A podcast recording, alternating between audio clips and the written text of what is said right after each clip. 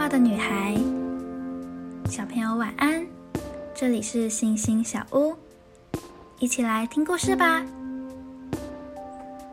有一位家境贫穷的小女孩，叫做宝恩。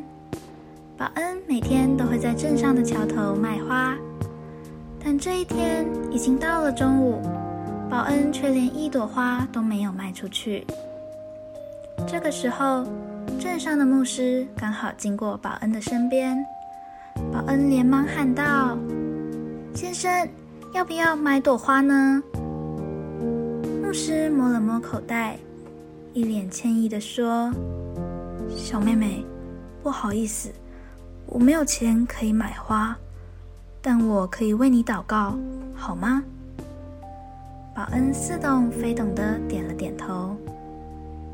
于是牧师开口说道：“亲爱的天父，你是这世界的造物主，花是你所造的，我们也是你所造的。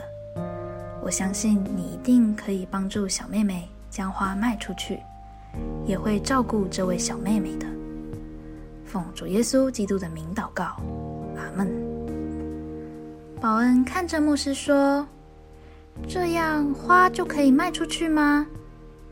牧师很有信心的回答道：“可以的。”两个星期之后，牧师看到保恩一家都来到教会聚会了。保恩开心的对牧师说：“牧师，那天祷告之后，我的花一下就卖光了。向神祷告真的很有用呢。想一想，你也曾经为别人祷告过吗？”在祷告中，我们可以跟神说哪些事情呢？你最常说哪些事情呢？今天的经文是雅各书五章十六节，一人祈祷所发出的力量是大有功效的。我们一起来祷告，亲爱的天父爸爸，我喜欢向你祷告，与你分享我的心情。